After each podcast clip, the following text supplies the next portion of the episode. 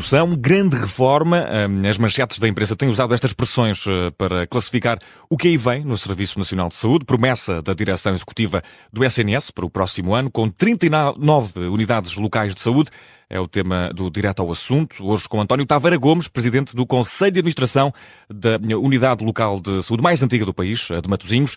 Entrevista conduzida pelo Bruno Vieira Amaral e também pela Vanessa Cruz. Já existem oito, acrescentam-se 31 unidades locais de saúde a partir do próximo ano. Obrigada por estar connosco, António Taveira Gomes. Eh, está à frente da mais antiga OLS do país, a única que tem um sistema de dados que permite aos centros de saúde e ao hospital consultar o mesmo histórico dos doentes. O modelo que existe, em geral, eh, nestas oito unidades locais de saúde, deve ser replicado tal como está ou há desafios que ainda é preciso superar e ter em conta nesta grande reforma? Muito boa tarde, muito obrigado pelo convite. Eh, eh, de facto, o modelo como está precisa ser substancialmente melhorado. De resto, aquilo que vem na, na publicação que referiram prevê um conjunto de circunstâncias de financiamento ou outras que são diferentes daquilo que se tem processado até agora. O, o, o que as ULIS, as unidades locais de saúde, permitem é uma integração de cuidados, o que significa que permite desenhar percursos únicos uh, para os, uh, as pessoas, para os doentes, entre os cuidados de saúde primários e os cuidados hospitalares. É preciso um sistema de informações que seja compatível com isso em termos clínicos. Esse sistema não existe. Existe em Matosinhos, como muito bem referiram, porque foi desenvolvido em Matosinhos especificamente e com muito trabalho ao longo deste tempo e porque temos este tempo já de, de, enfim, de amadurecimento e de desenvolvimento das tecnologias que foi preciso fazer e que fizemos localmente, e que permitiu aqui gerar algumas circunstâncias mais sobressaíram deste, processo de integração. Mas nós temos muitos problemas ainda por resolver e que um modelo puro e simplesmente implementado e, e semelhante ao que existe não permite resolver. Por outro lado, a integração de cuidados é possível ser feita ainda que não existe este modelo de unidade local de saúde. Por isso, esta, esta opção tem um conjunto de potencialidades muito significativa, é um muito bom modelo mas temos que trabalhar muito nele e em todos os aspectos que estão à volta, é, com a finalidade de criar as condições necessárias para que o modelo possa atingir a sua expressão plena e poder escolher daí todas as vantagens que hum. E que dificuldades e para as organizações. E que dificuldades são essas? Quais são os maiores obstáculos à implementação desse modelo e à, e à sua eficiência? O, os, os, obstáculos, os principais, têm que ser com, a, com a, os sistemas de que depende a implementação do modelo. Desde logo o sistema de informação. O sistema de informação que temos, os, os programas que temos, as bases de dados que servem de sustentação aos cuidados de saúde primários e aos cuidados hospitalares, são uma para cada tipologia de cuidados. E não conversam entre si, isto é, não têm possibilidade de ser harmonizadas com facilidade. É preciso um desenvolvimento à custa de programas quase que específicos para cada área, para podermos centrar na mesma pessoa aquilo que é a informação de saúde primários e hospitalares. Portanto, isto está por fazer. E não, se devia, estar... não, não, se devia começar por aí? É... E eu não sei, quer dizer, a mim parece-me que é uma forma de. Claro que objetivamente, intuitivamente, a resposta é sim, devia-se começar por aí eu não conheço é todo o contexto, enfim, de que, que, que, me permita concluir que seria isso mesmo que era possível fazer.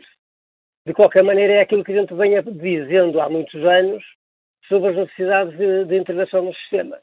É isto e é o sistema todo, desde o financiamento, desde as regras definidas pela CSS, desde o desenvolvimento das tecnologias a nível dos serviços partilhados do Ministério da Saúde, desde a legislação serem muito favoráveis a este processo é preciso ver que durante estes 25 anos nós estamos praticamente parados neste modelo e o modelo nunca teve as condições para a sua implementação plena. Por isso dizem muitos, e com razão, que não existe uma demonstração até hoje de uma mais-valia significativa, indiscutível, do modelo em relação ao, às alternativas.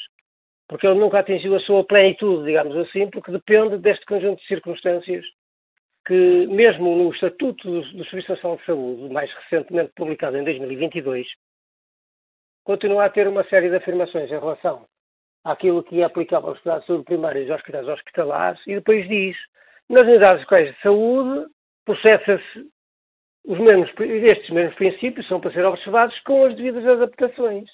E depois as devidas adaptações cabe a cada OLS as adaptações que for possível. Mas já, mas já que está a falar de, de, dos centros de saúde, uh, uh, temos ouvido hoje na Rádio Observador críticas, nomeadamente à falta de autonomia dos centros de saúde e também ao risco de subalternização destes, destes espaços e da integração que está a ser prevista, ser também uma maneira de pôr os profissionais a fazerem urgências hospitalares. Há esse risco? Uh, o risco de subalternização e perda de autonomia dos cuidados primários não, não é um risco, não é um argumento eu percebo em conceito o argumento por causa da via, da via do financiamento. Eu percebo isso. Já acham que a fatia de orçamento para os cuidados hospitalares é muito maior que a dos cuidados primários.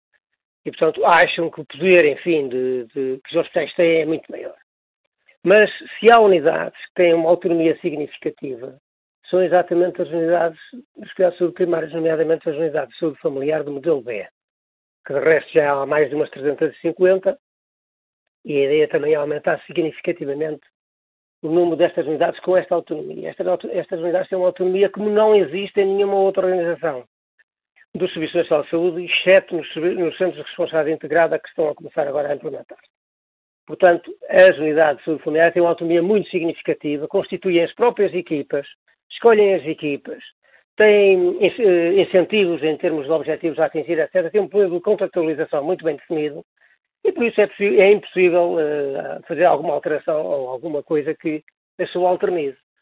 Agora, era de muito bom tom, digamos, era um modelo cooperativo muito interessante, mas isso é pela positiva que se tem que desenvolver, isto é, com o interesse dos profissionais mediante as medidas que se implementem e que tornem isto mais interessante, de ter vários dos clínicos de saúde primários também envolvidos em alguma das atividades a nível hospitalar até porque lhes dava a, a ideia da, da, da totalidade do circuito. Na unidade de saúde mas nós temos isso com alguns profissionais. Há alguns profissionais, de facto, que, estão, que são dos cuidados primários e que fazem algumas urgências, algumas horas de urgência hospitalar. E que lhes dá a perspectiva, depois do, da, da, do comportamento dos utentes, das razões por que vão à urgência, apesar de eles terem informação em tempo real da ida dos seus utentes à urgência. Mas, de qualquer maneira, isso permite. Mas isso é uma coisa que tem que se desenvolver pela positiva, ninguém vai ser obrigado a fazer isso. Uhum. Por estar a trabalhar numa ULS, que isso nunca aconteceu e nestes 25 anos nós nunca tivemos nem maneira, nem, nem a ideia, nem o interesse de obrigar pessoas a fazer isso. Agora, que era um modelo cooperativo e, e colaborativo muito interessante, era, mas uhum. esse é um risco digamos, é um risco mais do ponto de vista teórico do que, do que realista. Um dos grandes problemas do SNS é, é precisamente o excesso de, de utentes uh, que se dirigem às urgências. Há quem fale num, num, num sistema também ele urgenciocêntrico. Este modelo uh, vem combater isso? Vai aliviar as urgências hospitalares? Eh, este modelo, esse resultado depende do que fizermos com o modelo. E, e, e, sendo, e uma coisa é garantida à partida. Este modelo, nos próximos dois ou três ou quatro ou cinco anos, nomeadamente se não houver os, os outros desenvolvimentos que nos dizem que vai haver, mas mesmo que haja todo este contexto, não vai produzir resultados de um dia para o outro. Vai levar tempo. e o que, é que, o que, é que, aconteceu? Como, como, é que as Agora, coisas aconteceram em Matosinhos? Isso, eu posso lhe dizer, Matosinhos nós temos tido ao longo deste tempo e, e até nestes tempos mais recentes, grandes dificuldades, eh, como se tem visto, e de resto tem sido notícia em todos os lados e até em programas temáticos, nós temos tido uma diminuição do número de pessoas que vão à urgência que depois acabam por ser triadas com prioridades azul e verde. As pessoas, quando vão à urgência, não sabem se são azul e verde, as pessoas não sabem. As pessoas estão ansiosas e precisam de uma, de uma solução do, do, do caso. Por outro lado, nós temos que ter cuidados saúde primários muito mais resolutivos, mais capacitados para resolver circunstâncias clínicas. Não estou a dizer que eles não fazem bem o trabalho deles. Estou a dizer que precisam de mais ferramentas e meios para ser mais resolutivos, isto é, para resolver mais casos e evitar que as pessoas tenham que ir, eh, seja, seja criando mais disponibilidade para atendimento imediato das pessoas, acesso a meios complementares de diagnóstico, etc. Qualquer cidadão que tenha um problema que percebe que não é um motivo de urgência, vá lá. Sabe, se for a urgência, mesmo que gaste 8 ou 10 horas na urgência, acaba por realizar meios auxiliares de diagnóstico. Eventualmente é visto por uma especialidade ou duas, e isto, do ponto de vista da resposta via cuidado de saúde primários e para obter este resultado, leva muito mais tempo. Portanto, nós temos que criar uma forma de resolver circunstâncias mais imediatas ou que, ou que pareçam mais urgentes às pessoas por uma via alternativa, empoderando muito mais cuidados de saúde primários. e acredita que esta, que esta grande reforma vai também por aí? Esta reforma vai por aí, mas não é por via da reforma propriamente dita. Nós vamos por aí porque está a fazer, em termos de investimento, nomeadamente até com verbas do PRR, muito nestas áreas de cuidados de saúde primários. Estamos a dotar os cuidados de saúde primários de mais respostas e meios, inclusivamente de meios auxiliares de diagnóstico mais simples, para, para que eles possam dar essa resposta. Claro que nós, nos, nas ULS, os cuidados de saúde primários podem estabelecer circuitos para estes utentes que precisam de meios complementares de diagnóstico de forma urgente ou, ou, ou diferida, mas para o dia seguinte, no máximo, podem planear isto com os hospitais a que pertencem e criar um circuito para os hospitais fazerem esses exames de uma forma rápida ou que satisfaz os utentes se isso acontecer. Portanto, é, é a bazuca europeia que vai ajudar uh, também, a chegar também. a esses objetivos. Sim, sim hum. também. Hum. António Taveira Gomes, eh, nesta grande reforma anunciada hoje pelo diretor executivo do, do, SNS, estão previstas mudanças no financiamento, também já aflorou um pouco essa questão. Eh, vai passar a ser feito em função do número de utentes e das suas doenças. Isto é execuível e justo, pergunto-lhe, eh, tendo em conta que, pelo, pelo que diz o, o, diretor do SNS, o facto de pertencerem, de os utentes pertencerem a uma ULS não os limita a serem atendidos só nessa unidade? Sim, isso, isso é um dos grandes problemas que tivemos sempre com a unidade local de saúde de Matosinhos e ainda hoje isso é um facto em termos de financiamento das unidades. Ou seja, nas unidades, as unidades locais de saúde, a partir de, de, do fim da década, da primeira década deste século, nomeadamente quando foram criadas as outras sete, ao longo desse processo, passou-se de um financiamento prévio que era semelhante às outras organizações da saúde para para um financiamento per capita.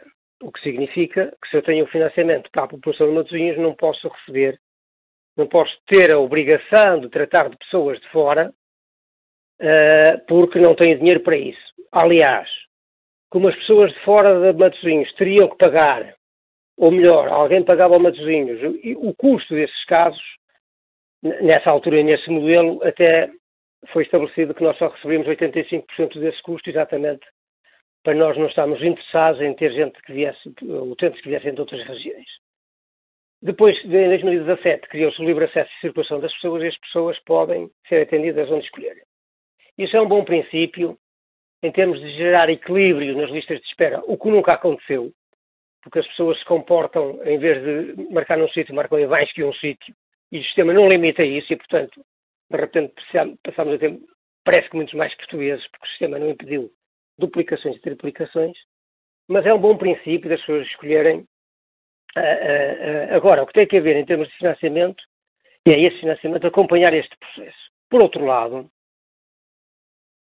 o facto de nós, em termos de resposta, agora a cada região, aos utentes de Matosinhos, por exemplo, termos aqui uma estratificação em termos de financiamento e calcular o valor de capita que, que tem uma fórmula que não faz sentido, para uma forma que faça muito mais sentido e que tenha em linha de conta a existência, o número de pessoas que existe com casos complexos que consomem a maior parte dos recursos que nós gastamos em saúde ou os doentes crónicos, ter isso é uma medida muito mais acertada e muito mais fina em termos de perceber as necessidades de financiamento.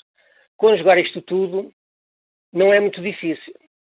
O que é difícil é decidir que o financiamento da saúde está aquém daquilo que são as necessidades reais. Isso é que é difícil. E não há nenhuma fórmula que vá fazer com que a disponibilidade de financiamento para a saúde, que tem sido aumentada ao longo dos últimos anos, sem dúvida, seja ainda suficiente para assumir em relação aos portugueses aquilo que são os cuidados de saúde no nível de qualidade e de, e de extensão, que, que é tudo o que é problema de saúde que se trata de forma gratuita, nós não temos com este financiamento capacidade para o fazer. E esse é que é o problema. Hum. António Tavares Gomes, fazia-lhe uma última pergunta. O senhor, uh, pela sua experiência, foi ouvido pela direção executiva do SNS eh, para esta grande reforma agora anunciada? Uh, ouvido diretamente ou questionado diretamente a propósito disso em que me tenha convocado para uma reunião exatamente para o efeito? Não. Ainda que tenha partilhado com toda a tutela, digamos, direção executiva do SNS, Ministério da Saúde, a CSS, a ARS, todas as pessoas estiveram sempre disponíveis para ouvir a, nossa, a exposição dos nossos pontos de vista, a explicação das nossas dificuldades, o processo em, em função da experiência que temos desenvolvido, desenvolvido no OLS de Matosinhos, portanto, não fui ouvido especificamente para isto em relação a este uhum. assunto direto, mas há o conhecimento de tudo aquilo que é o, o, o que sabemos e pensamos no contexto do LS em função da experiência que temos de Matosinhos, Sim. Que, o que significa que sou tranquilo e até fiz questão de tomar a iniciativa de mais algumas coisas e de fazer saber mais algumas coisas, até por, uma, por um imperativo de consciência, ao ver aqui tanta gente e finalmente o país todo evoluiu para um modelo de organização destes, tinha a obrigação, pelo menos na minha, no meu ponto de vista, de dizer às pessoas, à generalidade das pessoas que o quisessem ler, alto que este modelo é muito bom, mas precisa de muito trabalho e um conjunto de meios de que disponha que tornem execuível a sua expressão em termos das mais-valias que pode criar.